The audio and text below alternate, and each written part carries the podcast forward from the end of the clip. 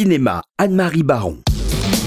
Le biopic est de retour, racontant la vie ou une partie de la vie de personnages réels qui ont compté dans la mémoire collective. Il est plus à la mode que jamais, comme si le public s'intéressait plus à la reconstitution historique d'histoires vécues qu'à toute fiction. Une icône de la chanson, Dalida, un grand poète, Pablo Neruda, et un musicien de génie, Chet Baker, sont les sujets des derniers biopics et mettent en évidence la grande diversité du genre. Il faut dire que ces artistes ont des vies à la fois grandioses et tragiques qui incitent à la mythification.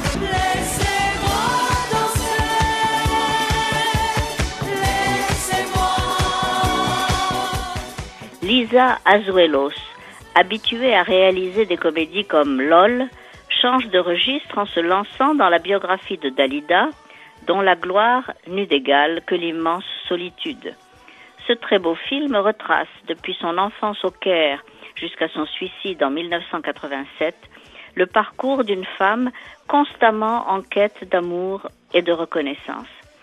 À partir de la première tentative de suicide, un long flashback remonte le cours de sa vie grâce aux témoignages de ceux qui l'ont connue ou aimée.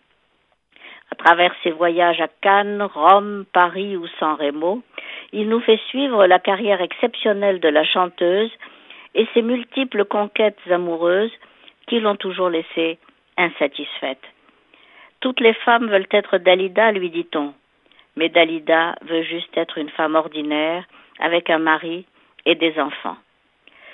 C'est le jeune mannequin Sveva Alviti qui fait revivre la chanteuse et ses titres les plus emblématiques avec un talent certain. Quant à Pablo Neruda, c'est en suivant moins les faits que les traces laissées par le poète communiste chilien dans l'imaginaire de son pays que le réalisateur Pablo Larraine réalise un grand poème visuel. À la fin des années 40, Pablo Neruda est déclaré traître au régime populiste en place.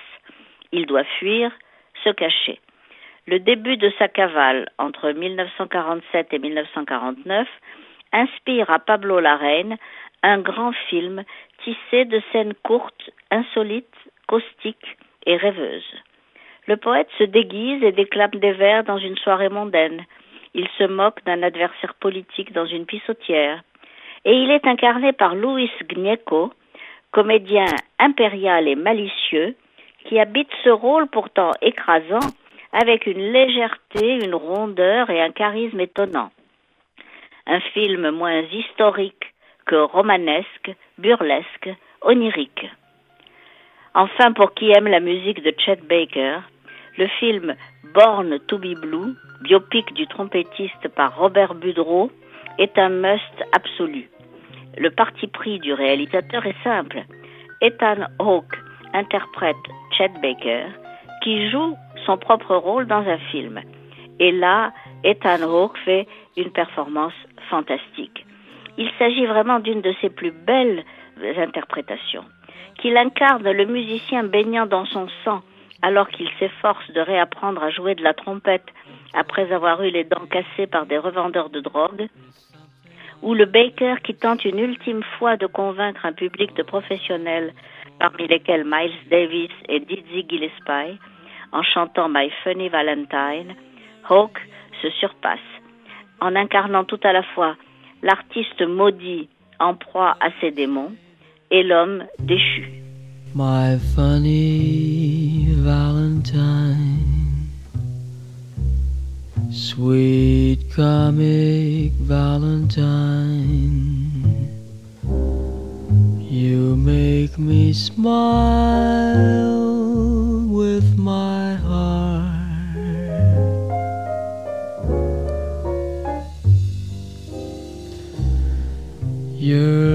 looks are laughable, unphotographable.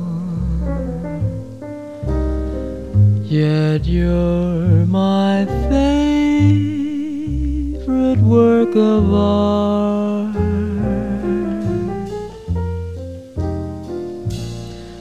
Is your figure less than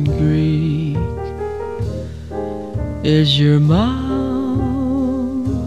a little weak when you open it to speak? Are you smart?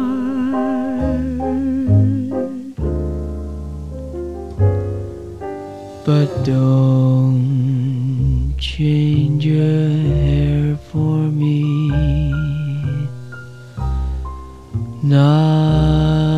If you care for me.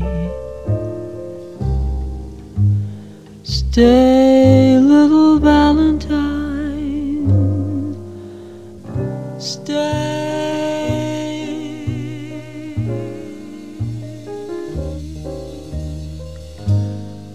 Each day is Valentine.